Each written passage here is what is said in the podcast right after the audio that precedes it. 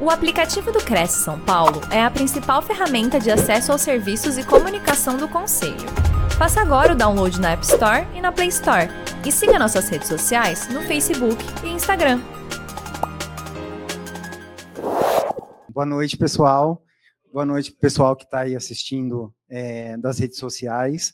É um prazer estar no Cresce. É a minha primeira vez presencialmente, depois de algumas palestras online. A primeira quarta nobre que eu participei, nós estávamos no meio da pandemia, então é, foi online. E aí presencial é a primeira vez, o friozinho na barriga de poder ver vocês, ver a reação, coisa que eu não conseguia fazer das outras palestras que eu participei.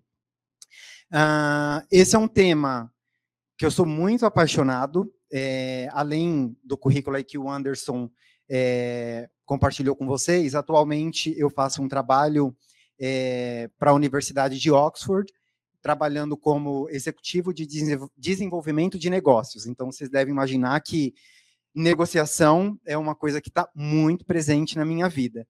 E também um trabalho de autossabotagem, é, na verdade, algo que eu trabalho com empreendedorismo, é, fazendo consultoria de marketing pessoal já há alguns anos. E com alguns clientes eu comecei a perceber que uma, um dos entraves que acontecia com o marketing pessoal era exatamente a autossabotagem. É, e depois que eu comecei a participar de reuniões de negociação, fazendo uma autoanálise, eu percebi que eu tinha algumas atitudes, alguns comportamentos é, que eu pensava, poxa, de onde vem isso? De onde vem essa ação? De onde vem essa atitude que eu tive na hora que eu estava negociando? E aí eu percebi que a autossabotagem com negociação tem muita ligação, é muito concatenado. É, então, com isso, automaticamente, quando eu conseguia perceber alguns comportamentos em mim, eu também já conseguia perceber alguns comportamentos, não com as pessoas que eu, que eu fazia, que eu estava negociando, com os interlocutores. E isso facilitou demais em vários aspectos, que é o que nós vamos conversar aqui hoje, nas minhas negociações. Então, a gente, claro que hoje é, a ideia aqui não é que vocês saiam especialistas em autossabotagem, é, são muitos anos de estudos aqui, mas uh, o foco dessa conversa é exatamente que vocês começam a perceber algumas atitudes em vocês e com as pessoas, com os interlocutores durante as negociações, para conseguir entender qual é o caminho mais produtivo, o caminho mais funcional nessa minha negociação. E perceber que existe muitas maneiras que a gente consegue fazer isso de uma forma muito produtiva. É, basicamente, a nossa conversa, então, vai ser baseada nesses três pilares. Né? A negociação, eu estudo muito negociação, estudei muito negociação, e eu percebo que a, essa temática, né, a gente fala muito que é uma habilidade, como foi falado aqui no descritivo, a gente negocia o tempo inteiro, não é só profissionalmente, não é só no negócio, mas na vida como um todo, é, mas é sempre um, uma discussão muito técnica. É, e, mas será que é só o técnico? Na hora que a gente está ali numa mesa de negociação, tudo que está escrito ali técnico acontece exatamente daquela maneira? Eu percebo que não. O que, e o que mais que precisa ser falado quando se fala de negociação? Quando se fala de autossabotagem, também é muito discutido hoje. Mas, assim, é, esses dois assuntos, como é que eles se conversam? como é que acontece? E é exatamente ali no terceiro pilar que a gente vai focar hoje.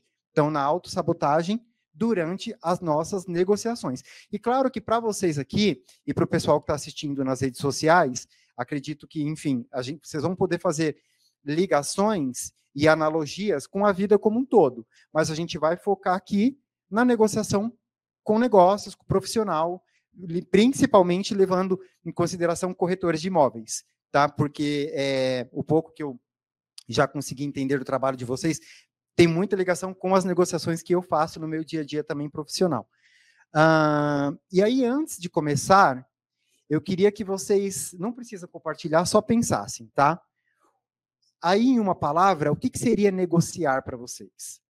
Quando a gente fala de negociar, o que, o que, que, se, o, o que, que envolve negociação? Qual a primeira coisa que vem na mente de vocês? Qual a primeira palavra que vem na mente de vocês? Oi? Descon Nossa, desconto, é perfeito isso, né? Exatamente.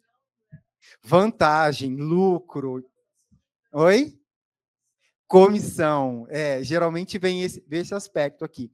Quando eu estudo negociação, seja em pesquisas, em cursos, em leituras, muito aparece do que está aqui. Né? Então a gente se, eu lia muito falando, olha, numa negociação precisa ter escuta ativa, né? Ok, escuta ativa tem inclusive vários documentos explicando o que, que seria isso. Mas será que numa negociação a gente consegue escutar aquilo que não é dito? Porque muitas vezes não é dito, mas diz muitas coisas. E a gente precisa entender isso. Quando a gente fala também de confiança, ah, precisa desenvolver uma confiança com o seu interlocutor. Tá, ok, parece fácil quando fala assim de uma forma muito teórica, mas como é que eu gero essa confiança? O que, que eu preciso fazer para conseguir essa confiança do meu interlocutor? Nós falamos ali de relacionamento. Ah, precisa ter, desenvolver. Isso aqui é muito clássico, né? Relacionamento é, dura para boas negociações. Como é que eu desenvolvo um relacionamento de verdade? Será que às vezes não é muito é, é, é muito raso ali? Como é que tem profundidade num relacionamento para eu conseguir fazer bons negócios? A gente fala de criatividade. Use a sua criatividade nas negociações. Será que o que eu acho que é criativo é o que vai funcionar com o meu interlocutor durante uma negociação? Será que isso é interessante? Como é que eu consigo isso? E aí é exatamente esse o ponto a gente não vai focar em negociação aqui, não é técnica de negociação, não é isso que, que eu vim conversar com vocês hoje, mas assim, no que se refere à negociação dos três pilares, é nesse sentido que a gente vai falar. É o além. Além daquilo que dá para ler num livro, além daquilo que dá para ver numa pesquisa ou assistir em um vídeo. Nós vamos um pouquinho a mais disso aqui. Dos muitos livros que eu já li sobre vendas, sobre negociação, esse é um livro muito bom, já fica aí de sugestão é, do Colin Stanley, uh, que é sobre inteligência emocional nos sucessos de venda. O que, que ele fala aqui, além dessa, dessa fala que está é, exposta aqui no slide, ele fala é, de alguns pontos que eu acho muito interessante. Eu até trouxe aqui uma colinha para eu poder lembrar alguns pontos, porque é o que a gente vai se aprofundar hoje aqui na hora, uh, nessa conversa que nós estamos tendo aqui. Então, o primeiro um ponto que ele fala que é muito tem spoiler, tá, gente? Não tem como não ter spoiler. Mas eu não estou contando o livro inteiro, só uma, alguns trechos para vocês poderem entender. Ele fala: é, negociadores são pensadores criativos e solucionadores de problemas. Tá lindo no livro. Como é que faz isso? Pensadores criativos e solucionadores de problemas. A gente vai falar um pouco sobre isso através da autossabotagem. Ele fala sobre interpretar e se conectar com o interlocutor. Também parece prático, mas a gente sabe que no dia a dia não é. Como é que a gente faz isso? Ele fala sobre descobrir a angústia do cliente. E a gente vai ficar claro hoje como é que vocês conseguem descobrir isso, mesmo que ele não fale. Como é que fica explícito isso numa negociação? E por último, ele fala fazer o cliente ou o interlocutor pensar de uma forma diferente. Uau, a gente tem esse poder? dá para fazer isso numa negociação. Você falando sobre autossabotagem, tem como conseguir isso. E aí, então, esse é, é uma sugestão de livro, assim, dos, dos que eu li, que é um que mais aprofunda das questões que eu estou acostumado a ler. E aí a gente fala sobre autossabotagem, né? É muito é, discutido atualmente em diversos aspectos. Assim como a gente falou de negociação, eu queria ouvir, assim, é, sem medo de certo e errado, ok? A gente está aqui para poder discutir. E tudo está correto, a gente vai aprofundar. O que, que passa na cabeça de vocês quando nós falamos sobre autossabotagem? O que, que é isso? O que, que? Prejudicar a si mesmo. Tá, to, tem total sentido. E a gente faz isso sem perceber. O que mais? Alguém consegue autossabotagem? O que, que será? Será que é isso? Medo do sucesso. Medo está muito alinhado com autossabotagem. E vocês vão ver como. É, tem muitos aspectos aqui que a gente. Ah, foi falado de medo, e, e isso é muito legal, assim, legal em que aspecto? Porque a autossabotagem está muito relacionado com isso. Outra sugestão de livro, esse livro é maravilhoso, é, tanto que eu já li ele, a, a versão que eu tenho dele está toda rabiscada, cheio de post-it, cheio de, de anotações. é um livro de um indiano chamado Shirza Chamin, um estudo muito interessante dos estudos sobre autossabotagem. Esse é um dos mais profundos, assim. É, além disso, que ele está é, escrito aqui na tela, alguns pontos que é bem interessante. Basicamente, a gente não. Gente, eu não vou transformar vocês em especialistas em autossabotagem. Até porque depois vale a pena vocês lerem esse livro. Mas o que, que ele fala aqui? Basicamente, ele fala que a nossa mente, ela trabalha de duas maneiras. Na mente amiga e na mente inimiga. E é na mente inimiga é, que está os nossos sabotadores. É o momento que nós trabalhamos é, de forma a se auto-sabotar.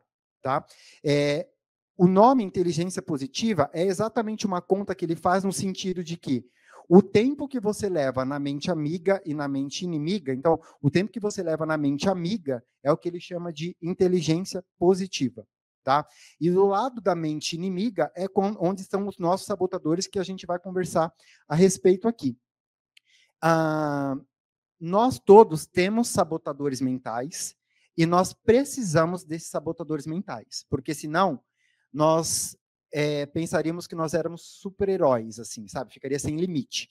Então, ele surge na infância, ele, ele explica que ele surge na infância ali com uma forma de sobrevivência, Porém, o tempo passa e o nosso cérebro ele não tem uma inteligência de entender aquilo que fazia sentido lá na infância, hoje na vida adulta não faz mais. Eu não preciso mais. E aquilo que nos ajudou em um determinado momento, hoje nos sabota. E aí eu vou trazer um exemplo para vocês. Ele fala, por exemplo, a necessidade do agradar.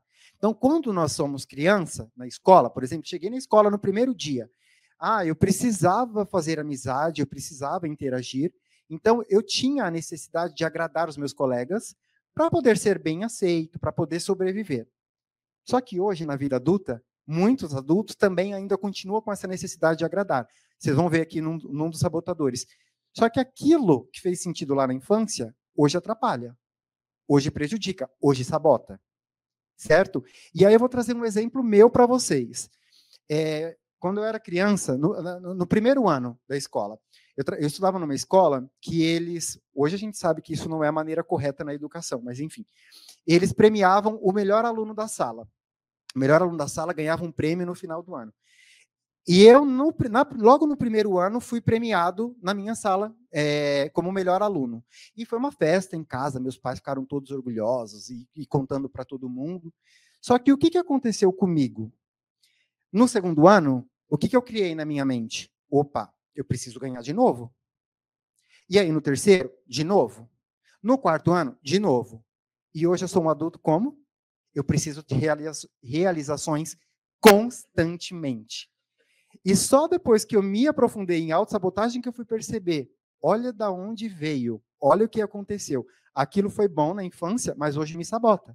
Então, estou trazendo para vocês que a minha vulnerabilidade seja a força de vocês, de como aquilo que em algum momento foi muito bom, o que, que isso repercutiu na minha vida depois, como adolescente, como, como adulto, na vida profissional. E aí vocês vão ver, na hora que a gente falar dos sabotadores, qual é o meu sabotador mais forte e de onde ele veio. E aí, uh, o, o, que, que o Shearsed fala no livro? É, tem um sabotador que ele é universal. Todos nós temos. Que é o que ele chama de sabota o sabotador crítico. Esse sabotador, como é que ele acontece? Depende da pessoa. Muitas vezes ele vai passar boa parte do tempo criticando a si mesmo. Então, sabe aquela coisa de, ah, eu sou autocrítico, eu quero sempre melhorar, é, numa negociação, né? Então, aquilo assim, ah, é, poxa, eu poderia ter tirado, é, ter mais, mais, lucro nessa negociação, essa negociação poderia ter sido melhor, eu poderia ter estruturado melhor as condições.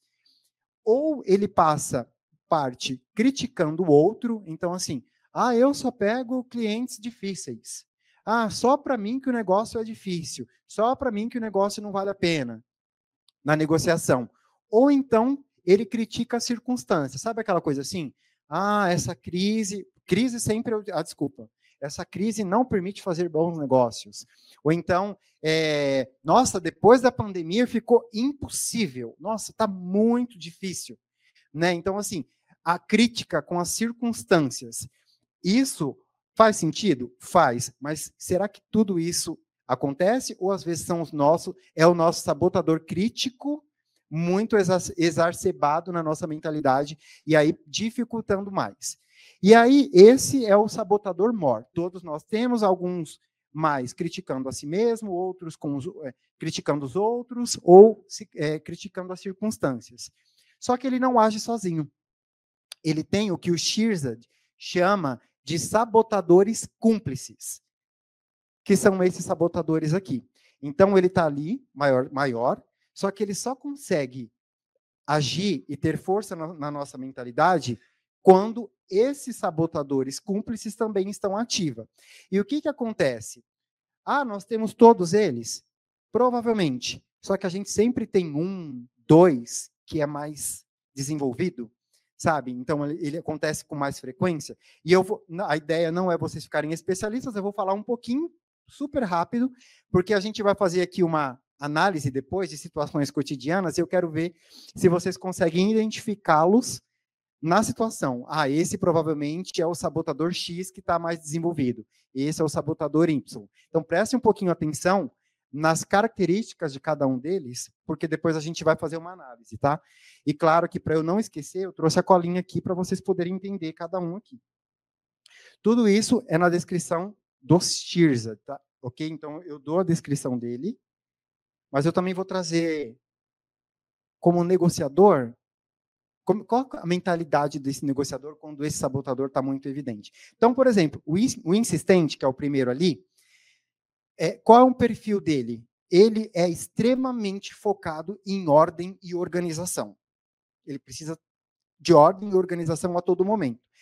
Então, ele vive frustrado, porque nunca é possível ter toda a ordem e organização que ele precisa, certo? Como negociador, é extremamente ansioso, porque tudo tem que ser do jeito dele, da maneira que ele preparou, ele pensa que a negociação vai acontecer do jeitinho, e não acontece, a gente sabe que não é assim. Certo? Ah, um ponto importante. Sabotador. Está falando de sabotador? Olha só, eu falei, inclusive, que a gente precisa dos sabotadores. Tem uma definição que é muito legal, que é o seguinte: todo sabotador é um valor sem medidas. Ok? Então, assim, eu vou dar um exemplo que a gente vai falar aqui de, de um que precisa de segurança. Segurança é um valor. Ah, eu, eu, preciso estar muito seguro do que eu faço. Só que quando isso fica sem medidas e isso acaba ficando demais na sua vida, o que era um valor vira um sabotador. Então, por exemplo, ordem, organização é um valor, é muito bom ser organizado. Só que quando essa organização fica demais e começa a te prejudicar, virou um sabotador. Já não é mais um valor. Então, só para vocês poderem entender que um sabotador é um valor sem medidas, ok? Sem, fica muito desproporcional. É, o prestativo, o próprio nome já diz, né? É, ele tem uma necessidade de aceitação a todo momento. E aí, sabe o que ele faz? Ele tenta a todo momento agradar o outro para conseguir ser aceito. Então, como negociador, sabe aquilo? Cliente pediu tal coisa, faço. Ah, pedi tal condição. Aham. Uhum. Ah, quero tal desconto. Te dou. Ah, eu quero também isso. Faço. Ok? Então, muitas vezes, isso é um traço do sabotador prestativo muito alto, certo? Durante uma negociação. O hipervigilante, que é esse que está aqui com o escudo, tudo para ele é perigo. Tudo para ele pode dar errado. Então, ele é extremamente inseguro e ansioso, certo? é muito engraçado. Um negociador, cliente sumiu, não responde as minhas mensagens. Hum, tem coisa aí. Cliente vive no meu pé, tá mandando mensagem uma atrás da outra. Hum, tem coisa aí. Ué, porque tudo para ele significa um perigo, tudo para ele pode estar errado aqui. Um sinal do, do sabotador hipervigilante. O vítima, o temperamental, o coitadinho, só para ele que as coisas dão errado, só para ele que as coisas são difíceis. Então, é, para ele, numa negociação, por exemplo, sempre o cliente difícil é dele, sempre o negócio que caiu é dele, o contrato que não foi assinado é, só acontece com ele, não acontece com mais ninguém. Entendeu? Porque ele é a vítima. Ele é a vítima, exatamente. Já o hiperracional é aquele não foca, não foca em emoções alheias. Então, assim, negociador, tô aqui para fazer negócio, não vem contar historinha para mim, não. Tô, é negócio, time is money. Não, não vem querer falar para mim dos seus problemas. Não estou aqui para resolver problema de ninguém. Porque ele é o hiperracional, nada de emoção, certo? O controlador, o próprio nome já diz, né? Não preciso nem falar muito. Ele precisa estar no comando da situação. Então, assim, o preço é este, as condições são essas, não adianta me pedir nada diferente. Não, não. Na verdade, um controlador acho que fica muito difícil de ser negociador, né? Porque ele não, ele não negocia. É do jeito dele. Tá aqui. É isso aqui e pronto. Então, o controlador tem esse traço mais alto. O inquieto precisa de emoção a todo momento. Então, ele é aquele negociador assim. Estou negociando. Qual é o seu nome? Estou aqui negociando com o Menezes, mas. E o seu? Estou aqui negociando com o Menezes, mas pensando, preciso negociar com a Samanta.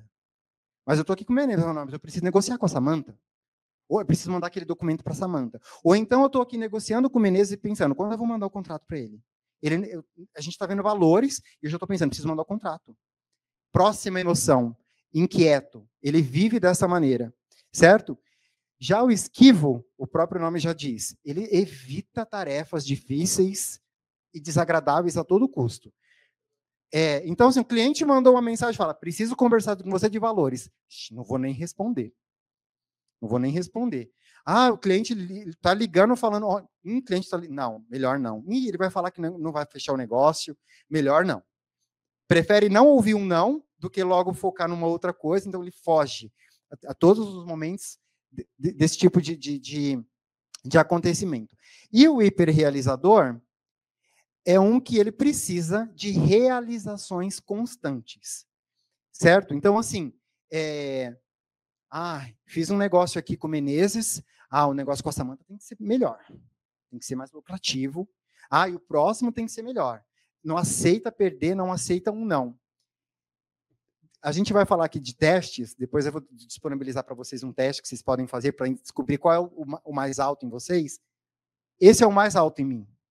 Vocês conseguem entender o que eu contei que foi, foi lá na minha infância, o, o traço do sabotador que aconteceu em mim?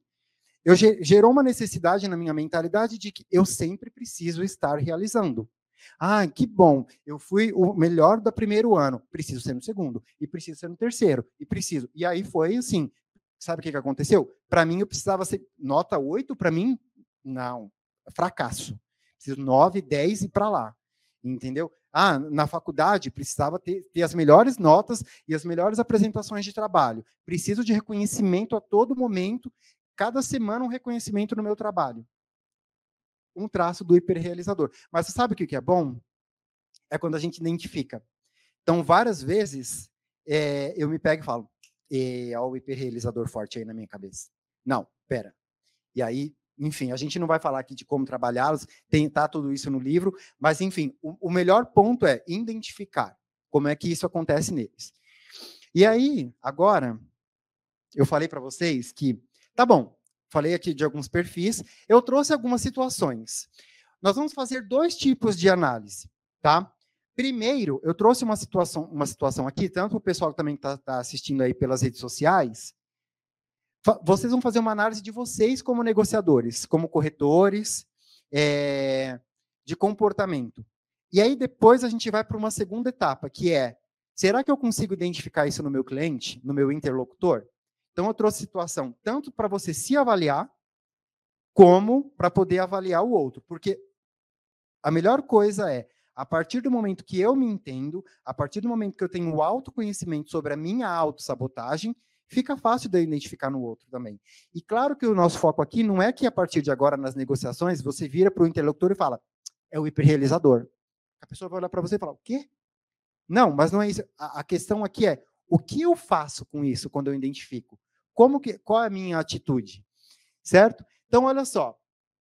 É, a gente tem duas situações aqui. Ó. Lembra que o sabotador é uma voz na mente. Tá? Sempre é uma voz na mente falando isso, aquilo. Ah, e ele vem como assim? Estou vindo para te ajudar. Não, ele não vem para ajudar. Ele dificulta, ele deixa mais difícil. Então, olha só, ali, o primeiro tem um assim: eu preciso dar um desconto logo para este cliente, para ele assinar logo este contrato. Que sabotador seria? É um traço alto, aqui não tem certo e errado, lembrando que provavelmente é uma característica mais desse sabotador. Sem medo de errar. O que, que seria? Oi? Lembra dos nomes que estão lá? O prestativo? Oi? O inquieto? Vamos ver aqui? É o hiperrealizador, olha só. Preciso realizar logo, porque eu preciso do próximo contrato, né? preciso dar um desconto logo. Então, assim, e faz sentido, tá? O prestativo pode dar desconto por outras razões, falar, ah, eu preciso, eu preciso agradar, mas o hiperrealizador, é preciso ir logo, porque tem outros contratos para fechar. Esse aqui. O outro, se eu não atender a exigência desse meu cliente, eu vou perder ele. Hã? O, o vítima? O que mais? Alguém tem outra, outra opinião? Vamos ver aqui o nome?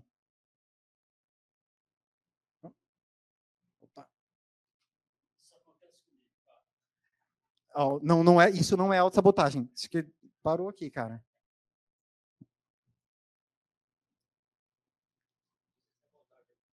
É, estão me sabotando. Um hiperrealizador, né? Preciso, preciso sim. É. Prestativo, se eu não atender a exigência desse meu cliente. Será?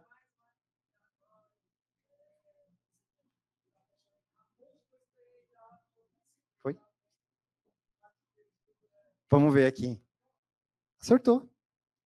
Exatamente isso. Se eu não... Uhum.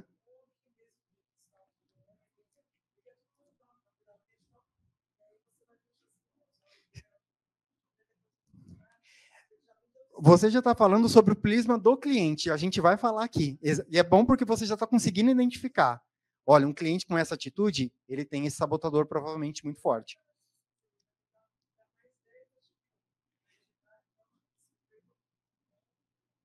Olha outra situação. Preciso pensar melhor na proposta que irei apresentar ao cliente. Ainda não está boa. Qual que seria?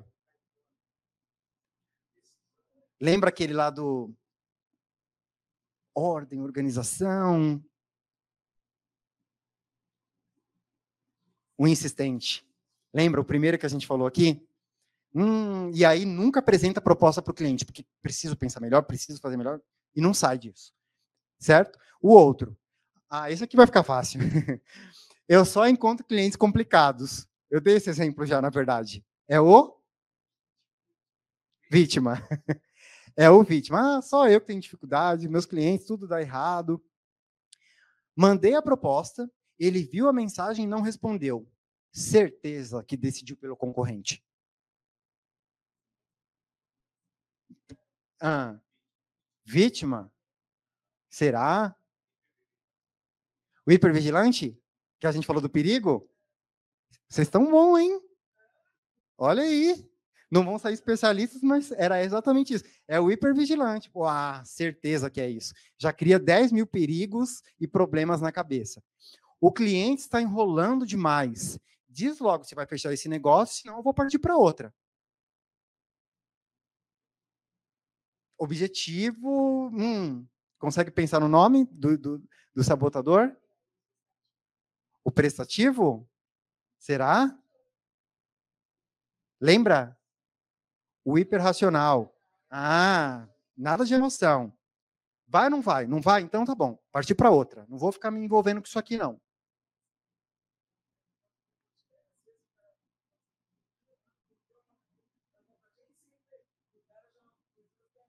Sim. E, Exato. Não, e você falou a palavra certa. Sabotador cria neuras, gente. Sabotador é especialista em criar neuras. Por motivos diferentes, mas é isso. Vamos lá. Não vou perder muito tempo com a negociação deste cliente, porque preciso conseguir outras. Eu dei esse exemplo também. Hum. Lembra daquele. O inquieto? Lembra de outras emoções? Ah, eu dei o exemplo, estou aqui com o Menezes pensando, mas eu preciso negociar com essa manta. Ah, entendeu? É o inquieto. Esse aqui, o último, ah, tem mais um, acho. Xi, cliente está mandando mensagem dizendo que quer discutir a proposta. Já vai pedir desconto. Falo com ele amanhã. Lembra? o esquivo. Será? É o esquivo. Vai pedir desconto? Então deixa, melhor eu não falar com ele. Certo? O último do prisma do negociador, tá? de como a gente pode pensar. Cliente não respondeu o e-mail com a proposta. Vou passar no escritório dele para garantir que ele veja a proposta na minha frente. Total. Não é? Perigoso ainda falar para o cliente: me faz um café. me faz um café que eu vou passar aí.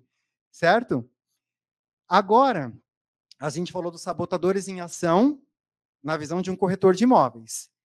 Será que a gente consegue identificar nos nossos clientes? Será que os nossos clientes já falaram isso em algum momento? E a gente sabia de onde que vinha esse comportamento? Então vamos lá, olha só. Agora, na, na, na fala de um cliente, ok? Preciso que você refaça a proposta, porque não está muito clara. Não consegui entender as condições do contrato, o parcelamento e nem as possíveis formas de pagamento. Como que um cliente, qual o sabotador de um cliente que pode estar fazendo essas exigências? Ficou craque, hein? Tá craque no negócio aqui.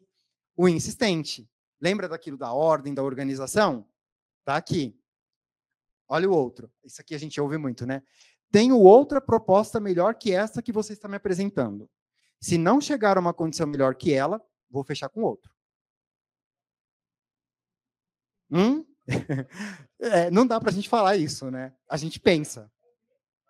Olha, olha o hiperracional, olha o hiperracional aí, aflorado. Ah, não, não é, querido? Tchau. não é? É o hiperrealizador aqui, ó, no cliente já tenho outra, eu não vou ficar enrolando, eu preciso, ó, tá melhor, vou fechar com outro. Possível sinal.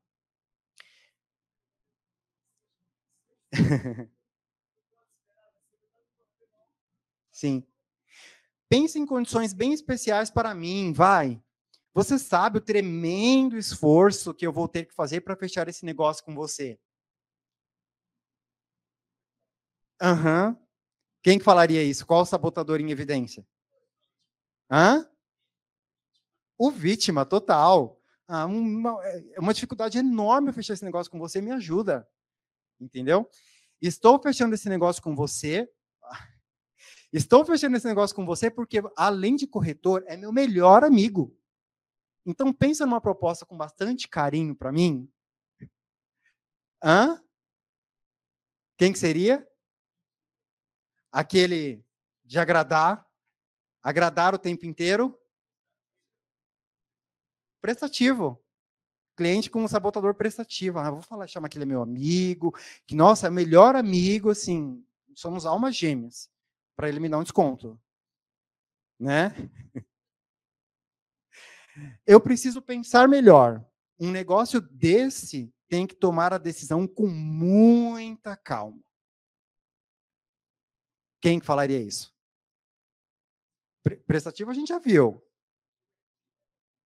Será? Vocês ficaram craque, hein? Perigo, certo? Então, assim, não, calma. Está lendo o contrato e falam, será que está escrito isso aqui mesmo? Ou não tem alguma coisa por trás disso aqui? Né? Aquela preocupação do hipervigilante. Olha esse. Eu, eu já, já peguei situações assim. Você quer saber mais do que eu qual é a melhor, melhor decisão que eu devo tomar?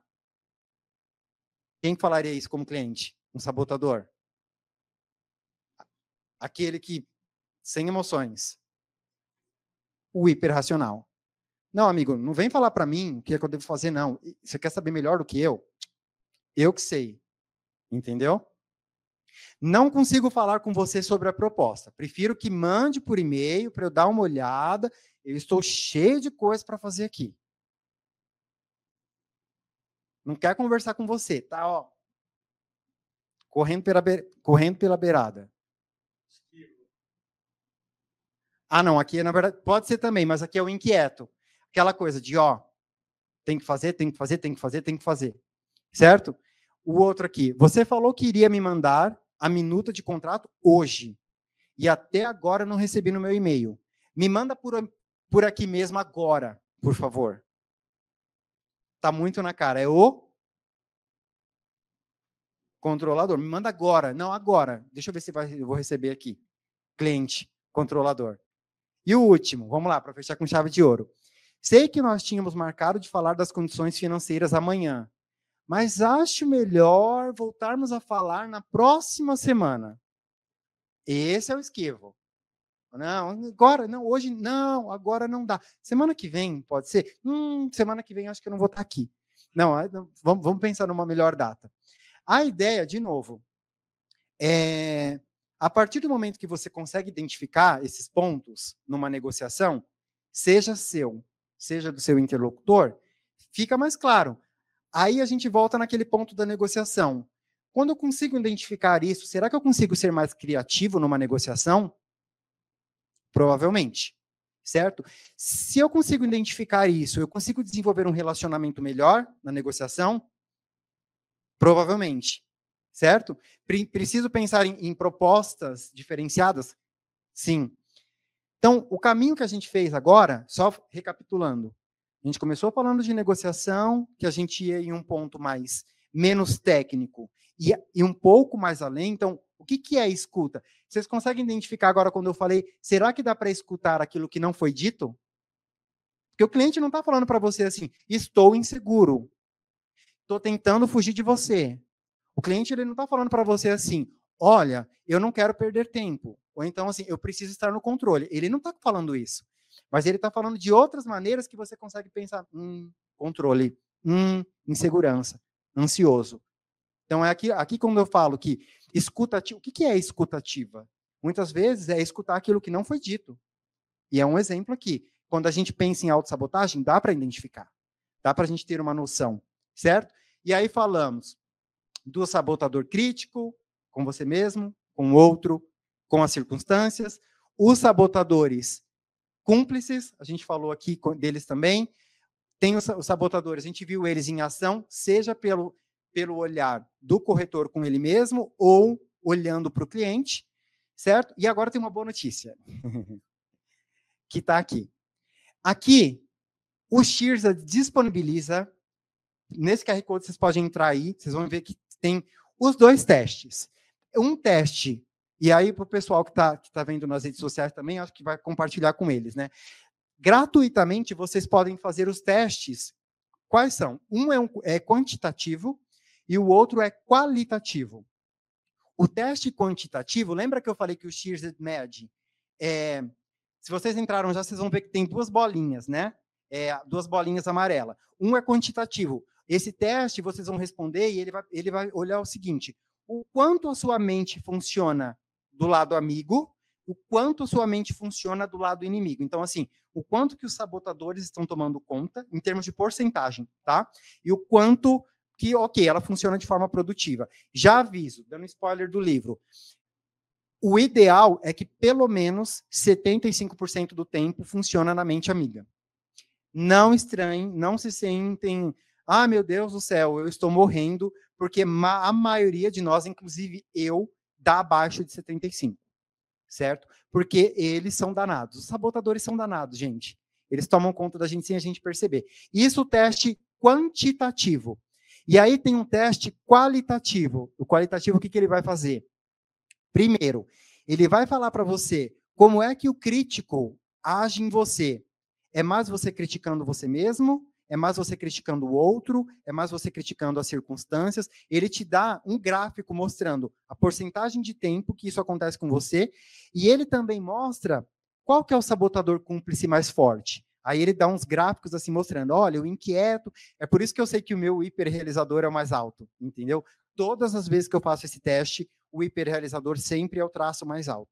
É, ali certinho. E o legal é que ele vai gerar um PDF para vocês que ele dá, inclusive, mais características, eu, eu não me aprofundei com cada um deles, mas ele dá, assim, é, diagnóstico de como isso acontece na sua vida pessoal, como isso acontece na sua vida profissional, de onde surgiu isso. Foi lendo esse, esse teste que eu entendi.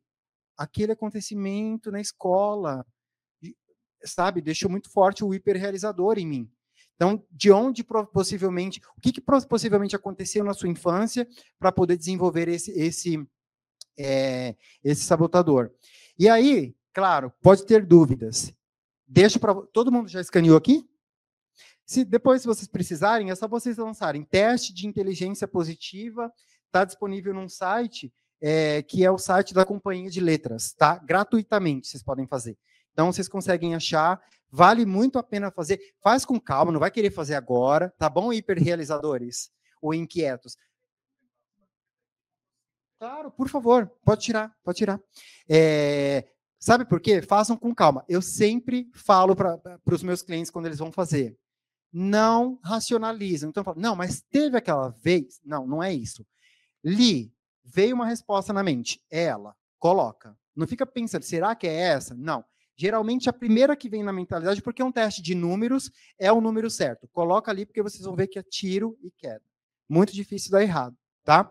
E aí, se tiver dúvida, deixa aqui meus contatos, tanto no Instagram, Adriano Abner Oficial, tá? Ah, Abner, deu isso daqui, eu tô com dúvidas, é isso aqui mesmo? Manda lá para mim, pergunta, me pergunta lá. Ou no LinkedIn também, também Adriano Abner, vocês conseguem me achar lá. É, pode mandar, eu faço que esse é um tema que acho que vocês perceberam que eu sou apaixonado, certo? Sou apaixonado por esse tema.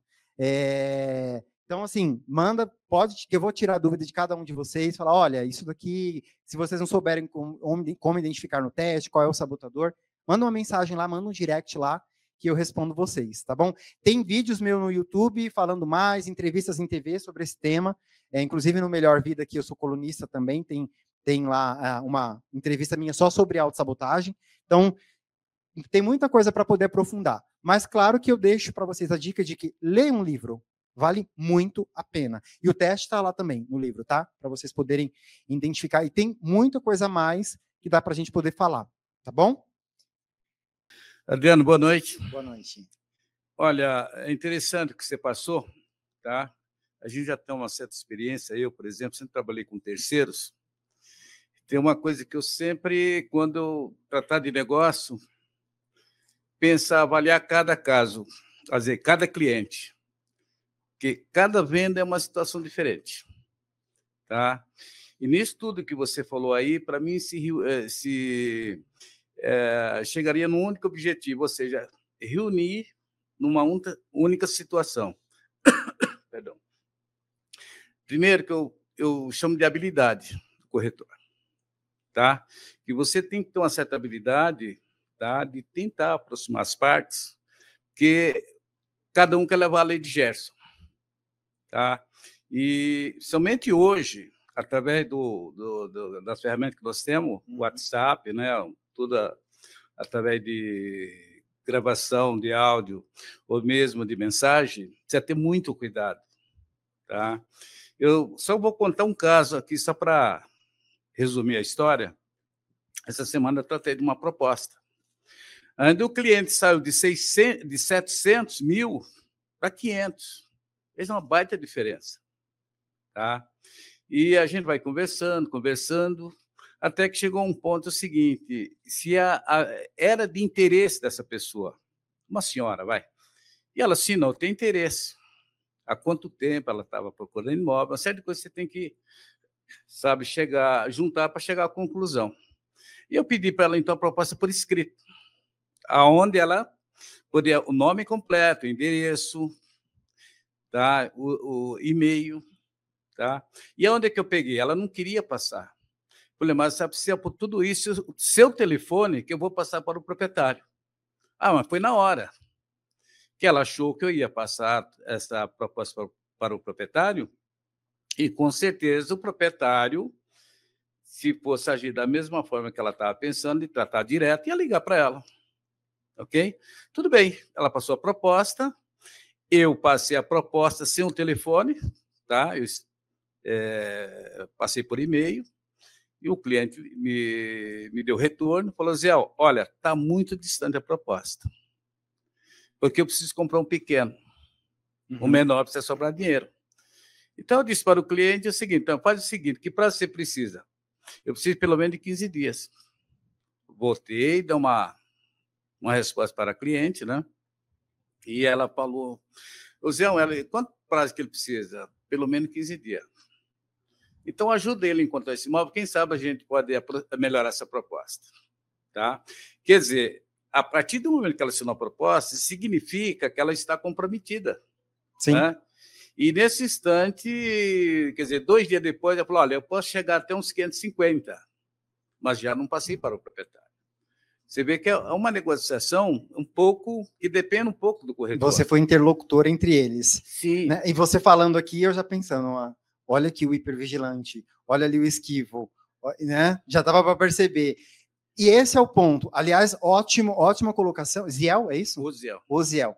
Ótima colocação, Ziel, porque é isso. Olha só, de novo, quando eu falei para vocês lá na palestra, a ideia não é vocês saírem aqui especialistas em sabotadores, mas é conseguir identificar. Será que precisa de segurança aqui? Como é que eu consigo proporcionar essa segurança?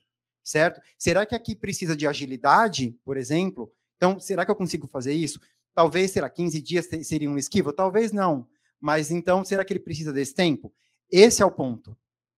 Porque isso é importante e é isso que faz a diferença. Entendeu? Porque a gente não precisa mudar o cliente, mas a gente consegue ouvir o cliente. E tem coisa que a gente consegue atender. E, e não é lados. é necessariamente desconto. É não é desconto. É os dois lados, né? Sim. Então, acho que nessas horas o corretor precisa ter calma, Sim. estudar cada caso, né? ou seja, cada cliente, porque cada venda é um caso diferente, gente. Não adianta você pegar, imaginar que você vai fechar do jeito que você fechou anterior, que não é por Sim. aí. Tá? Então, eu sinto a, a, vontade do cliente querer comprar e a vontade do cliente querer vender. Sim. E, além do mais, tem um inquilino. Que Só que eles de... funcionam diferente, como é que você vai fazer, né? E, e além do mais, acabou, esse imóvel está alugado, acabou de entrar um inquilino na, na, situação. Então, como que você vai Mais fazer? um. É, mais uma questão, né? E aí, quer dizer, eu pus na cabeça do cliente, como investir, valeria a pena que ela ia comprar esse imóvel e um inquilino tá, por um período de um ano. E ela gostou da ideia. Tá? Quer dizer, eu estava associando isso que você está falando, então você tem, total tudo ligação. isso aí e realmente tem uma certa habilidade, porque Sim. não adianta você né, querer resolver de uma hora para outra. Isso ótimo, vai, ótimo ponto, vai Zé. amadurecendo aos poucos.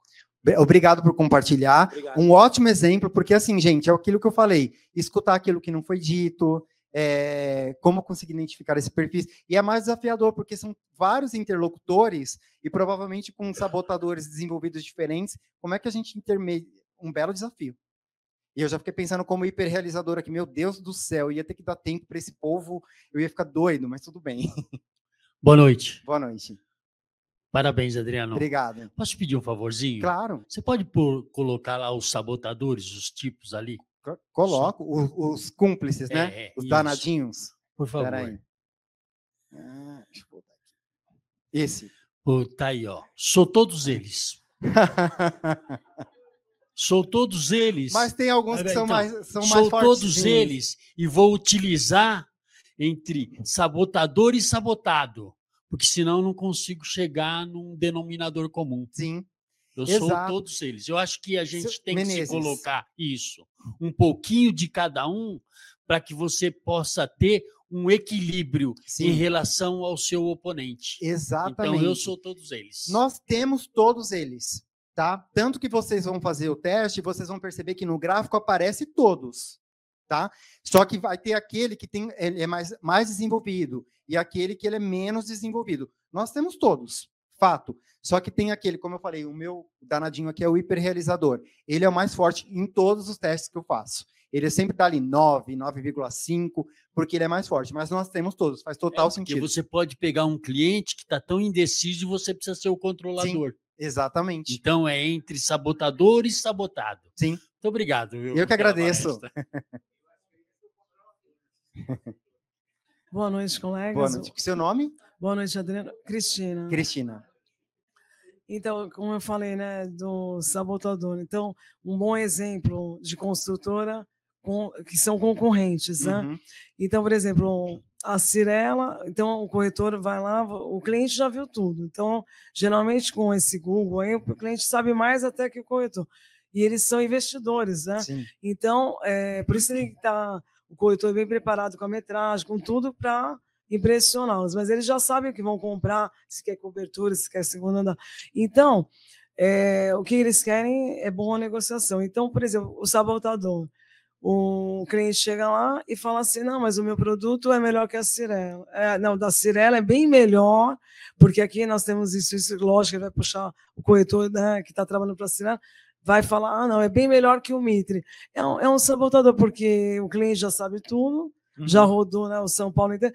Então, ele podia falar assim: não, eu tenho esse preço aqui, eu trabalho assim, a metragem assim, mas é, é, aí o cliente ah, você pode dar um desconto.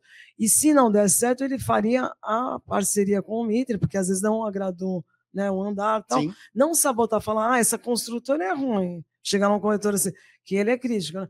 Ah, mas a minha é ótima. Não, mas aí o cara chega lá, não, mas, poxa, como que a sua é ótima se Vamos supor, a Cira ela tem 30 anos e aqui eu estou vendo que o Mito tem 40. Você não está batendo, então, né? Então, é... Sim. então, eu acho assim, uma transparência de negociação e todos são bons. A IVE né? tem conceito de Tibério, né? E se unirem, fazer o FIF de Mobrano. Às vezes o cliente não agradou aquilo, ah, eu quero dois, dois, ah, não, mas o meu parceiro ali tem três.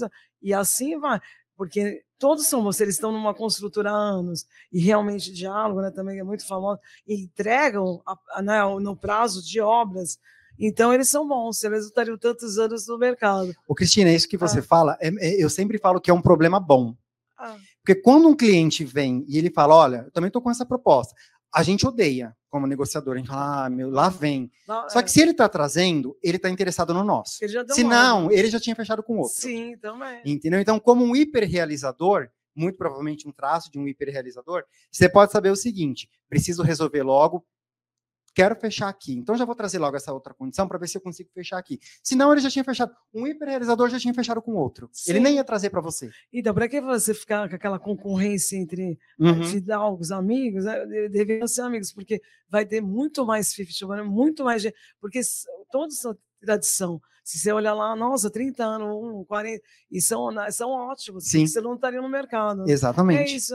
Aí é sabotar o coisa fala, não, a minha é melhor. Então, aí o cliente dá. cliente está trazendo concorrente, propostas do concorrente, pode saber. Né? muito, ah, provavelmente. Cubro, então, se ele trouxe uma proposta concorrente, eu posso cobrir, vai lá, chama o superintendente, gerente para isso que eles estão, ó, e cobre mesmo. Quanto mais desconto, né? Todo cliente hoje quer, né? Devido à crise que no país, super vendas. Sim, super, exatamente. É de novo, é um bom sinal isso. Diretor, né? tá? É um bom sinal, gente. Cliente que traz proposta do concorrente, ele quer fechar com você. Depois, é... Senão ele nem ia trazer. É, ele já tinha fechado com outro. entendeu? Desconto, ele vai falando de grupo, grupo e aí é uhum. é indicação. Você acaba ligando, já que aconteceu o cliente meu ligar, você está ainda nessa empresa? Poxa, passou seis anos, eu aluguei com você. Ah, Tom, por quê? Eu vou comprar agora um milhão. Eu não acreditava, nossa, mas era, você alugou quatro anos. Não, eu resolvi comprar, eu juntei. Ah, mas eu lembrei de você porque eu dei um carpete laminado na primeira aluguel, né? uma carência dele não pagar o primeiro aluguel e pagar esse carpete que estava meio, né, assim, estava meio danificado. E ele nunca esqueceu, tá vendo? Cliente, você conquista, não é, ah, é bonito, né? é descontos, é, né? é bom preço. do cliente. É, a maioria, né? A maioria, até é um bom né? investidor, ele quer um bom preço, né? Sim. Já olhou o mercado, então, né? Obrigado por Obrigado, compartilhar, viu? Tem pergunta do, do pessoal das redes? Não? Não, eu vou ver de novo. Tá ótimo. Mas eu tenho. Uau! eu tenho pergunta. Vamos lá. Adriano, é, fazendo uma analogia, assim como uh, o que distingue um remédio de um veneno é a dosagem, né? Sim. Já vista eh, veneno de cobra, né? Pode ser veneno, mas pode ser um excelente pode ser a cura. Remédio, pode ser a cura. É, eu posso entender é, que esses é, elementos aqui dos sabotadores, em certa dosagem, aprendendo a utilizá-los, eles acabam se tornando uh, uh, molas propulsoras, ou seja, o potencial daquela pessoa. Sim. É, sim. Lembra da fala que eu falei que todo sabotador é um valor sem medida? Uhum. Quando a gente fala de valores, nós estamos falando de coisas positivas, de coisas boas. Eu vou trazer uns exemplos para você aqui. O hipervigilante. O hipervigilante, muito. Eu também tenho uma palestra sobre valores, que, que é o contrário disso, que é o ponto positivo. O hipervigilante é muito provável que tenha um valor de segurança muito forte. Por isso que para ele tudo é perigo. Para ele tudo pode dar errado. Quando que isso vira um sabotador? Quando esse valor de segurança está muito desregrado. Então tudo é perigo. Ele vê, ele vê é, é, insegurança em tudo. E, e ter o valor da eu tenho o valor da segurança, tá? É, só que, por exemplo, ele não é ele, ele não é um, um, um sabotador, ele não chegou a virar um sabotador. É isso. A gente falou, eu dei o exemplo, quer ver de um outro aqui? Controlador. É bom ter controle das coisas, mas quando fica demais e você quer controlar o que você não tem controle, virou um sabotador. O hiperrealizador. Poxa, eu sou focado em reconhecimento. Eu preciso me sentir reconhecido e falar: foi bom, eu consegui fazer isso legal. Só que, vou dar um exemplo na prática. Hoje não aconteceu. Eu falei: ah, ele está dosadinho. Em outros momentos, eu, para preparar uma palestra, eu ia ter virado a madrugada. Preparando, não, não tá bom, não, calma, não é esse slide, não, preciso dar esse exemplo. Só que, pô, eu não vou dormir para preparar uma palestra, é um sabotador. Mas é bom você ter o cuidado com uma palestra, quer passar o melhor conteúdo? É, isso é um valor. Então faz total sentido, Anderson. Todo sabotador já foi um valor. Só que ele ficou sem, sem regras, sem medidas. E aí virou um sabotador. Maravilha. Tá? Pensando então que existe essa desmedida, né? enfim, é, e, e, pensando agora no aspecto, saindo um pouquinho da negociação, mas ainda dentro desse contexto, mas pensando no aspecto da liderança. Sim. Então eu posso entender que, e aí é que está a pergunta, poderia entender que seria interessante mesclar grupos é, em que um sabotador possa ser é, mediado por outro sabotador barra valor. Então, uhum. sei lá, por exemplo, um hiperrealiza um hiperracional poderia se assim, parcerar com um prestativo para que eles possam fazer uma negociação mais mediana, um controlador junto com um inquieto que está sem controle, sendo que o inquieto vai estar tá pensando em outras coisas enquanto o controlador está bem focado. Nossa, ótima pergunta. Ótima pergunta. Total. Eu já, eu já respondi essa pergunta falando da parte de valores, que seria interessante um líder ter no time pessoas com valores diferenciados, porque isso agrega um, acaba somando o outro e vira uma engrenagem. E agora a gente está falando de outro prisma. Total. Faz total sentido. Imagina um time só com hiperracional, gente. Assim, nossa, gente. Iam ser tudo. Não, assim, não, não ia ter diálogo, não ia ter comunicação. Ou imagina um time só com o hipervigilante desenvolvido. Não ia fazer nada. Todo mundo com medo. Tá pensando nele, um né? time só de vítima. Um, um, time só de vítima, filho, você só ia, ia fazer fila na sua porta como líder para reclamar. Entende? São temperamentais, então faz total sentido. E aí faz sentido o seguinte: se você coloca um hiperracional com vítima, dá uma dosada ali. Né? Dá uma dosada ali. Então, e um, um, outro ponto, você falou disso, e eu dou esse, esse, exemplo, inclusive, num dos programas de TV, que é assim, bom, tem, provavelmente tem casais aqui, né, tem família, é muito engraçado, porque, por exemplo, eu já atendi casais com marketing pessoal, e aí, quando eles faziam esse teste, então, por exemplo, dava ali um hiperracional no, no, na, na esposa, por exemplo, qual que dava no marido? O vítima. Sabe por quê? O relacionamento acaba, senão o relacionamento acaba pega dois hiperracional, vai dar ruim. Mas entendeu? acabam se complementando, é, né? Sabe o que, que acontece? Por questão de sobrevivência, lembra lá? Uhum. Sobrevivência, ajuda. Eu peguei já casal que é, eu lembro de um casal muito que ficou muito claro isso. É, um era o esquivo e o outro era o controlador. Total. Senão não ia. O famoso não ia dar match? Não ia ia dar ruim nesse relacionamento, gente. Acaba o relacionamento. Até provavelmente relacionamentos que acabam, muito provavelmente sabotadores estão se chocando ali. Entendeu? E, de novo, precisa da, da sobrevivência do relacionamento, isso acaba mudando. Entendeu? Então faz total sentido. E num time, para sobreviver um time como um líder, faz, até assim, numa contratação, vale a pena. Eu aplico esse teste em contratações, tá? Em contratações, Acho que tem um pessoal aí assistindo, vai lembrar, ah, o danado do Abner mandou esse teste para mim quando ele me contratou. Eu já falava, deixa eu mandar para eu já saber quem eu estou recebendo no time, quais os possíveis desafios, com o que, que eu vou ter que lidar. Porque é exatamente isso. Entendeu? Isso é muito. Como líder, isso aqui vale a pena. Se você tem um time que você já manda para os seus liderados, vai fazer contratação, manda. Não vou mandar para o cliente, tá, gente? Fala, vamos fazer negócios? Responde um teste para mim. Eles não vão querer né, os desconfiados principalmente, mas dá para identificar traços ali. Ótima pergunta. Maravilha, obrigado. Nada. Adriano, obrigado por mais esse privilégio. Eu que a, agradeço. A tua palestra me trouxe ao, algumas reflexões. É, eu me identifico como um crítico, só que com uma categoria que você não colocou. Qual? Fiquei curioso agora. Hiperortodoxo. Por quê? Porque o, o, o, o Menezes Sim. colocou uma questão importante. Somos todos, cada uhum. um, cada, um pouco de cada um. Sim. Eu concordo com ele nesse aspecto.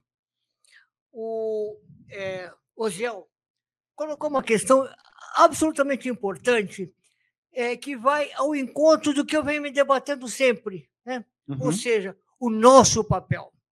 Certo. Nós somos nada mais, nada menos que mediadores. Nós não somos negociadores, nós não somos vendedores, nós somos mediadores. Sim. E o exemplo do Osiel veio, veio como, como uma, uma luva. luva. como uma luva. Ou seja, uhum.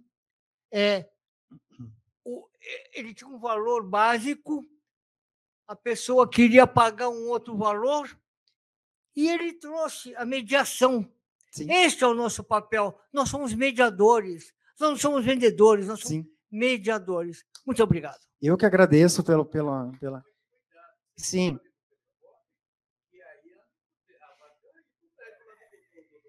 Esse exemplo é ótimo, Zé, porque fica claro que nós não estamos negociando só dinheiro.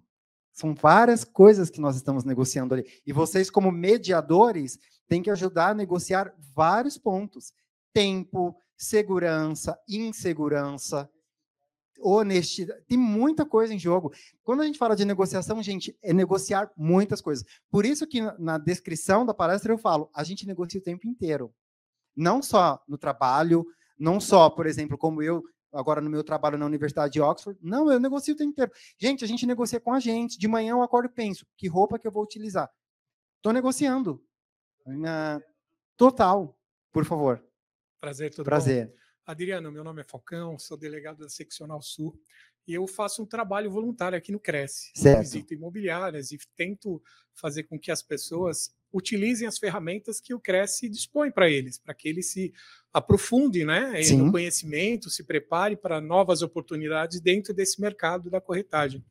Mas o que eu deparo muito, e eu acho que encaixa aí também, a procrastinação.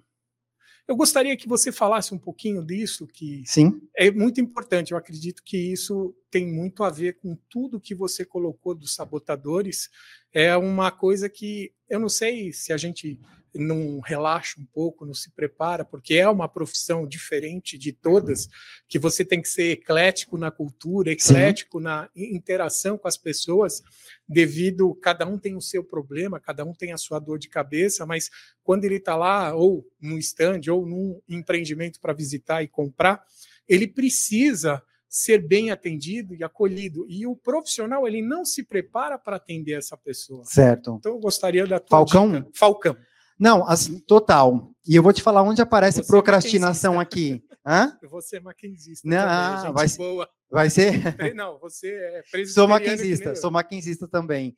Olha só, eu vou te dar exemplos da procrastinação quando ela acontece. Um esquivo alto, ele procrastina. Por quê? Porque ele quer evitar. Ele quer evitar conflitos, ele quer evitar qualquer problema. E aí ele empurra com a barriga. Procrastinação. Isso, quando você lê o livro, você vai ver que aparece a palavra, inclusive. Esse Legal. perfil procrastina por conta daquilo. Insistente. Ele procrastina. Por quê? Porque para ele nunca tá bom. Não tá legal. A ordem. Ele é perfeccionista. Outra palavra que aparece. Então ele vai nunca, nunca vai sair uma proposta, nunca vai sair, porque nunca tá bom. Então a procrastinação está muito alinhada por diferentes valores e diferentes necessidades. O insistente ele procrastina porque para ele tem que estar tá perfeito, tem que estar tá na ordem, tem que estar tá organizado e nunca está. Então vai ficando, ficando, ficando, ficando e ele está procrastinando. O esquivo ele quer evitar conflitos. Ele procrastina, procrastina, procrastina. O hiperrealizador não, né? É o contrário já. Ele não procrastina nada, ele já faz sem pensar, que também é outro problema. Entendi. Entendeu? Então procrastinação tá é, tem total ligação, sim, tá? Principalmente nesses dois perfis, no insistente e no esquivo. No insistente e no esquivo tem, tem muito deles, assim, É, aliás, procrastinadores que estão assistindo aí, seja é, nas redes ou que está aqui na sala, pro, se, ali, vou deixar um desafio. Se você acha que você procrastina, faz o teste, porque provavelmente o que vai dar traço alto ou é o esquivo ou é o insistente. Obrigado. Provavelmente. Eu que agradeço. Valeu, então. Não, livraria você vai achar disponível. É... O Schirzer nem me conhece, tá? Ele nem me conhece. Aliás, eu estou vendendo para ele sem ele saber. Mas é um livro que vale muito a pena. O meu tá cheio de anotação, cheio, tudo marcado. Assim, é um livro que eu já li acho que umas cinco, seis vezes. Bom, eu, como a gente está no mercado, a gente fala, nós estamos no mercado imobiliário, tá bom? Então, eu sabe, uma coisa é comum, você vê, a gente encontra tudo isso que eu vou falar, eu a gente que a gente encontra aí. Todo mundo que quer comprar é, ele acha que paga caro. Quem, comp, quem, quem vende, quem vende, acha que está vendendo barato, quem compra acha que paga está pagando caro. Uhum. É, todo negócio ele tem três preços. Ele tem o preço da pedida, ele tem o preço da oferta e ele tem o preço de negócio. Nós vamos encontrar essa, essas personagens aí. Sim. Então ele tem três, ele tem três variantes. É, o que é muito mais interessante é que dentro dessa variação, você é que tem que encontrar em qual situação está o seu cliente. Entendeu? Uhum. Se ele está achando que está pagando caro e se o vendedor acha que está vendendo barato, entendeu? Porque você não consegue chegar nesta denominação se você não tiver o interesse. Uhum. O nível de interesse da pessoa ele tem que estar tá sempre lá em cima. Se você não encontrar o nível de interesse, você não chega no denominador comum. Sim. Vou trazer para cá, tá? Um cliente pode achar caro porque o hiperrealizador dele, nos resultados, para ele sempre não vai estar tá bom, sempre poderia ser melhor. Pode ser por conta disso. Um cliente pode achar caro porque provavelmente para ele é, a questão, por exemplo, do insistente, da questão que eu precisava demais, ele não me o controlador, não foi o preço que eu pedi, tá caro. Então assim, faz total sentido. Você falou uma coisa, eu nunca tinha parado para pensar. Para quem está vendendo, pode estar barato, sempre com a sensação de que hum, tá barato, para quem está comprando tá caro. Faz sentido isso. A mentalidade já desenvolve isso. Os motivos podem ser diferenciados, diversificados aqui. Faz total sentido. Obrigado. Samanta. Vamos lá. Boa noite. Boa noite. É, na realidade, é, eu vou expor né, uma situação, né, até por isso que eu deixei por último, que eu não sei se os meus amigos corretores já vivenciaram, mas eu já vivenciei. E eu gostaria de, de perguntar qual seria o principal elemento de identificação desse perfil de cliente que eu vou mencionar e como é, a gente poderia conseguir identificá-lo mais previamente, tá. que seria aquele cliente que age de má fé. Né? O Cresce ele estabelece hoje termos de visita, né, pra, para que os clientes eles assinem, né, em cada visita re, é, realizada, para que não ocorra a situação de um concorrente ou até do próprio cliente fechar o negócio diretamente com o proprietário. Sim. É, porque ainda assim existem é, alguns clientes que acabam agindo de má fé ou não valorizam ah, o trabalho do corretor de imóveis. Tá. Então, diante de todos esses sabotadores né, que você mencionou na negociação, eu gostaria de saber é, qual seria a, a, característica principal, né, é, nesse caso, de um cliente de má fé que teria um sabotador que poderia expor esse sabotador desde o início da, negocia da negociação, desde o início do trabalho realizado, para a gente poder se assegurar e se prevenir. Tá, deixa eu ver se eu entendi. Você disse que então provavelmente é um cliente que através da intermediação do Cresce, ele não fecha através do Cresce e ele fecha fora do Cresce para tentar tirar vantagem.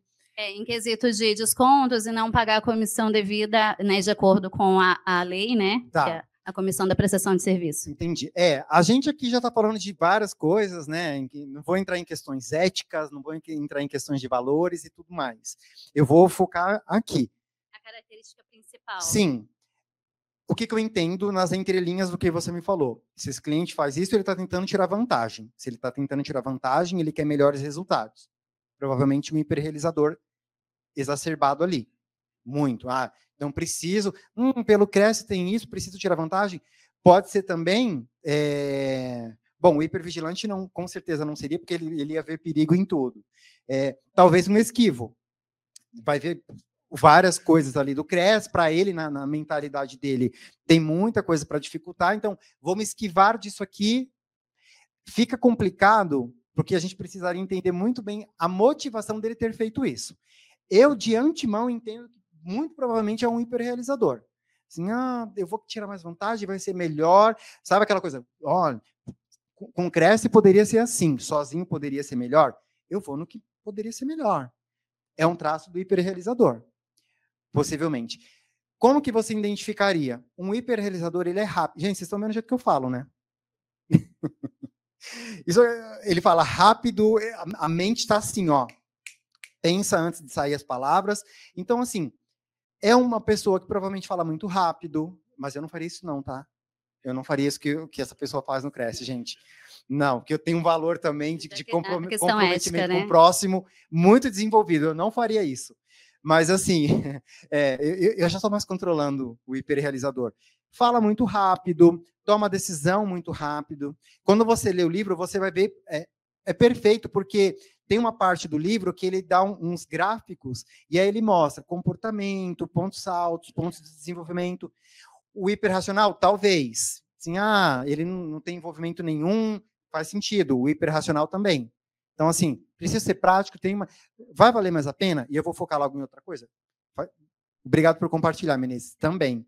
Né? E o hiperracional, aquilo. Vai parecer que é arrogante, vai parecer que é frio, aquele que não te dá espaço para falar. Ele dá esses sinais. Então, claro que a gente precisaria né, de mais conversa e tudo mais. É, mas, assim, quando a gente. Eu já estudei muito, então. Eu estou conversando. Gente, fica, chega a ficar chato porque várias vezes eu estou conversando com alguém e eu falo, ao sabotador X. E eu falo, para com isso, para de ficar olhando para as pessoas e pensando em sabotador. É, exatamente. Não, não é, mas às vezes eu falo, ei, ao sabotador. Em casa eu faço isso. A minha mãe, eu falo para ela direto, eu falo, mãe, esse hipervigilante seu é muito chato. Pelo amor de Deus. Aí eu, depois eu descobri que hipervigilante é um sabotador de mães, né, gente? Toda mãe, tudo é perigo. Então a minha hoje eu saí, ela falou: cuidado com o celular na rua, pegou guarda-chuva e não sei o quê. Mãe, tá bom, eu vou de carro, eu vou voltar de carro. Entendeu? Então, assim, sim, que é mãe, ela é mãe? Então, então assim, é, ótimo. Precisa de mais profundidade, até para a gente não cair nesse perigo de ficar é, rotulando pessoas, mas vou dar uma dica para vocês agora, como negociadores, mediadores. Está em dúvida? Faz pergunta. Eu sou insuportável em negociação, porque parece que eu estou fazendo uma pesquisa. Eu faço um monte de perguntas. E tal coisa? E a pessoa vai me dando insumos que vai me trazendo pontos para as minhas negociações, mas também vai me trazendo muito sobre a pessoa. Eu faço muitas perguntas. Eu falo, eu vou fazer essa pergunta, a pessoa vem com uma informação para mim, eu falo, hum, isso é bom para essa negociação. Eu posso oferecer isso que vai fazer diferença para essa pessoa. Porque além de, disso, eu também sou analista comportamental, então eu também analiso personalidade. Tá? Eu sou analista de personalidade. Se eu não me engano, eu já tive essa palestra no Cresce sobre perfis de personalidade. Então, isso tudo me ajuda. E como? Ouvindo. A gente tem dois ouvidos e uma boca só, não é por acaso. Então, eu faço uma pergunta e, ó, escuto, penso, ponto. Entendeu? E esse trabalho que eu faço hoje na Universidade de Oxford é muito disso, porque como eu sou desenvolvedor de novos negócios, eu preciso ouvir demais para poder saber o que é que eu vou criar para essa pessoa. Muito obrigada. Eu que viu? agradeço.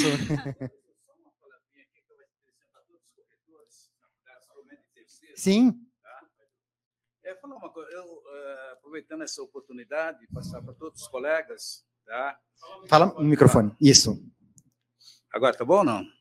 Acho que tá, tá, tá bom. Então, passar para todos os colegas, somente de terceiro, tá? Porque eu, a parte de lançamento eu desconheço um pouco. A gente tem uma noção, mas não como terceiro, tá? Por exemplo, quando for mostrar um apartamento, eu tive um caso recentemente, tá? Um colega que trabalha comigo, e fomos mostrar um apartamento, onde a proprietária mora hoje em Londres, a cliente uhum. aqui em São Paulo. Por acaso, a compradora, a mãe mora no prédio. Ela queria ver o apartamento. Sim. E eu tal, fui mostrar um apartamento e muito bem. é, mostrei o apartamento, como eu estava com a chave, eu fiquei um tanto garantido, tá? Tá. E, o colega foi mostrar um outro apartamento que ele tinha chave, do qual nós trabalhamos junto, parcerias, tá? E, de repente, essa cliente tentou uma proposta direta. E ele mora no prédio, você tem uma ideia, tá. o comportamento da compradora. Então, ainda ontem, eu disse, meu amigo, não tem que tomar uma decisão, tá? Que essa forma da gente trabalhar na boa fé, na confiança, atualmente não está funcionando. Até tudo vai pelo WhatsApp. Antigamente você fazia uma proposta por escrito, agora não tem, é tudo pelo WhatsApp. Então, eu sugiro o seguinte: que eu vou fazer a partir de agora é fazer uma declaração do imóvel, rua tal, imóvel tal, proprietário tal, entendeu? Sim. E, e criar um espaço ali para que a cliente assine aquela visita. Tá? E ela colocar pelo menos o, R, o RG. Para caracterizar, ou seja, oficializar a visita naquele apartamento. Quando o cliente assina, começa a ser, sabe, ter respeito pelo trabalho do corretor. Ô Zé, quando você fizer o teste, me, me, me, me chama lá nas redes sociais, eu tô conseguindo. Eu estou conseguindo identificar qual seria um sabotador seu desempenho. Dois. Não, não, eu só eu quis, com dúvida aqui. dar um exemplo, tá? É, são é, várias questões. Sim. Eu falei numa nesse instante, eu falei numa nesse instante agora da venda, da negociação, é, é porque essa é a opção, é diferente. Sim. Mas mesmo assim você tem que se garantir, porque Sim. hoje você tem uma concorrência com os maus colegas, que oferecem uma condição melhor oferece milagre, uhum. que trabalha a truque de 1 ou 2%. Sim. Enquanto você, corretor, trabalha com o valor real da que é, é como se chama, é estipulado pelo Cresce. Né? E, e, infelizmente, hoje, quando você anuncia o um imóvel, você tem mais, sabe, tem muita concorrência. Então, isso é o que acontece, deixar o cliente um pouco um pé atrás e por causa disso, do preço. Sim. Tá? Tem, você, você anunciou um imóvel. Um exemplo, 200 mil. Tem outro oferecendo por 180, o outro por 250. Quer dizer, o cliente, quando vê essas informações, ele fica, sabe, sem saber onde está a verdade.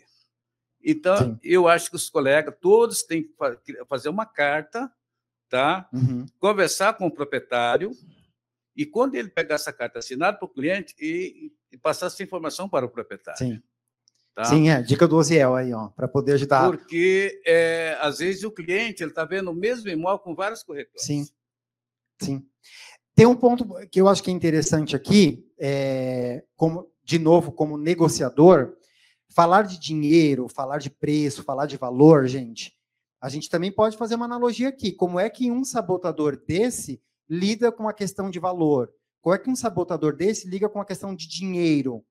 Entendeu? A gente sabe, o tempo inteiro que as pessoas vão se preocupar com dinheiro, desconto, a gente falou de desconto no começo, mas da onde vem isso? Por que vem isso? E é por isso, e aí eu vou reforçar. É quando vocês identificam isso daqui, é como que você traz. Vocês não têm a necessidade de curar. Vocês nem vão conseguir curar sabotador de ninguém, não é isso. Mas assim, como é que você lida com isso e deixa a conversa mais fluida? Entendeu? Sim. Se você é o sabotador ou se você é o sabotado. É, porque o que eu estou falando aqui é o seguinte: se é alguém que precisa de segurança e você na sua negociação não passa segurança, esse negócio não vai sair. Entendeu? Se é alguém que precisa de ordem e você está mostrando que é totalmente desorganizado, não vai sair. É isso que eu quero dizer, ok? Adriano, me faz um favor, coloca na, na tela onde tem o livro. O livro, o livro com teste? Com é, link? É só a cara do livro. Tem é alguma aqui, tela. Aí, pronto. Aí, baseado nessa tela, sim. É, o Marcos Prudente ele faz uma pergunta. Sim. Né? Então, por isso que eu já deixo, deixo essa tela aí, que tá. isso já é parte da resposta. Boa. Né? O Marcos Prudente, que nos acompanha ao vivo pelo YouTube, ele pergunta: Adriano, qual livro que, que você recomenda sobre comportamento humano e eu vou acrescentar na pergunta dele, além desse, além desse, porque esse está bem óbvio, além desse, e ele completa: parabéns ao palestrante, aos profissionais presentes pelas ótimas perguntas. Obrigado pelo aprendizado. Prudente, certo? Isso. Prudente, que difícil. Se você, se você olhar a minha biblioteca, eu vou tentar lembrar alguns aqui, tá? Bom, além desse que você, eu já falei que esse é muito bom, né? É, tem um livro sobre inteligência emocional, o cérebro e a inteligência emocional, um livro azul, tá? Muito legal sobre o comportamento humano, porque ele vem exatamente podendo é, conversar sobre disso. É, eu vou lembrar um outro, ah, tem muitos, gente. A questão do poder do hábito também é um livro maravilhoso. Estou tentando lembrar todos os livros que eu já li aqui, porque eu li muitos livros. É, tenta lembrar dos meus livros lá na biblioteca. Oi, você conhece algum? Oi? Quem mexeu, é, quem mexeu no meu queijo é mais negócio. Ele, ele fala mais de comportamento humano, certo? Mais de comportamento humano. É, descubra os seus pontos fortes, inclusive também tem um teste. É, um, é, é muito, muito, é. muito interessante. Eu já li, muito bom. É, nossa, eu depois até me chama, me chama nas redes sociais Isso. que eu te passo uma lista de livros que eu li. Pronto, uma então vou dar mais uma sugestão. Agora coloca na tela Hã? os seus dados de contato. Desculpa. Agatha, não, Agatha Christie, eu não sei se fala muito de comportamento humano, mas é, é, é, é. Coloca na, na tela de contatos. Deixa eu colocar lá. E aí eu vou sugerir aí ao Marcos Prudente que nos acompanha pelo YouTube, manda um, entra lá no Instagram, segue o Adriano eu Abner, tenho, é, e tem uma biblioteca para mandar para ele. Um dos seus contatos. Ali, pronto, Instagram, procura lá no Instagram Adriano Abner Oficial, Marcos. Aliás, aí, lá tem fotos dos livros que eu leio. Pronto, aí, ó, tá fantástico. Tudo lá. E aí manda também um direct. Olha, o Benício Silva, que também nos acompanha ao vivo pelo YouTube, ele faz uma pergunta muito interessante aqui. Ele coloca quais as palavras-chave de cada perfil. Então, tipo, se a gente pudesse dar uma palavra para cada perfil, quais Eu falei seriam? Aqui, né? O insistente, ordem. O hipervigilante, segurança. O hiperrealizador, realizações. É, o controlador, precisa nem falar, né? Controle é, o esquivo, é, perigo, uh, o vítima, temperamental, é, o, qual mais que eu tenho aqui? Crítico também já estou falando da crítica, são vários. O inquieto, realizações, emoções, ele precisa de novas emoções. Fala outro, fala outro. Hiperracional, é, assim, foge de emoções. Então, assim, pragmático, a gente poderia dizer. É, prestativo, afeição. Afeição, ele precisa de reconhecimento todo momento. Mas afeição é a palavra. Inclusive, boa. Desculpa, quem que, que fez essa pergunta? Benício, o meu livro, quando eu li, eu fiz exatamente isso. Eu grifei a palavra que, eh, que descrevia em uma palavra cada perfil. Vale, vale a pena. Porque é isso que fazia me lembrar, inclusive, nas palestras. Mas acho que eu falei de todos, né? Falei de todos aqui. Certo? É isso?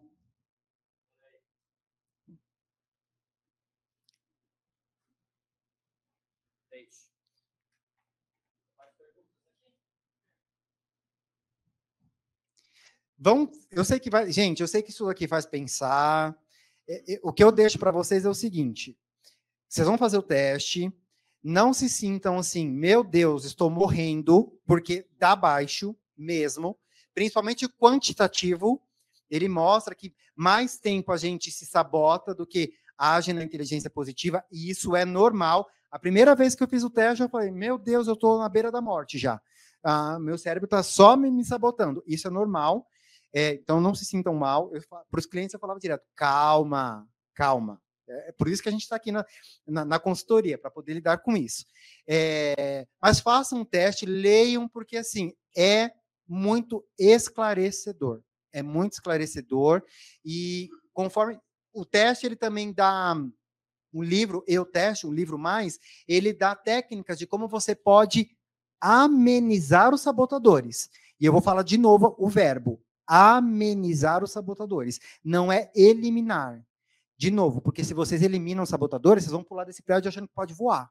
E a gente precisa dessa medida tá bom? Então, as técnicas que são dadas no livro, no teste, é para você poder enfraquecer e amenizar. E ele dá muitas técnicas, muitas dicas de como você pode fazer isso.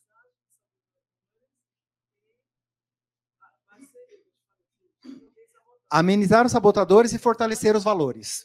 Aí fica na fica tinindo. Maravilha, Adriana. Fantástica apresentação, né?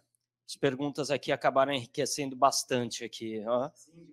Vamos Vamos dormir agora pensando um monte de coisa. Eu, eu não vejo a hora de chegar em casa. Eu acho que no metrô aqui de volta para cá já vou estar respondendo o teste. Pronto, agora você já sabe qual eu sou. Mas, enfim, não preciso mais de teste, né? Não preciso mais de teste. Mas, enfim, Uh, fantástica palestra. Eu quero agradecer a presença de todos, a audiência de quem nos acompanha aqui pelas redes sociais. Se você pegou esse vídeo no nosso acervo, parabéns então por ter chegado até aqui. Você quer mais informações? Vocês que estão aqui presentes, parabéns por terem vindo hoje com chuva, né? Felizmente, para diminuir o calor que estava, né? Espero vê-los também nas próximas quarta no... quartas nobres. Muito obrigado pela sua presença. Adriano, mais uma vez, muito obrigado pela sua participação. Boa noite a todos.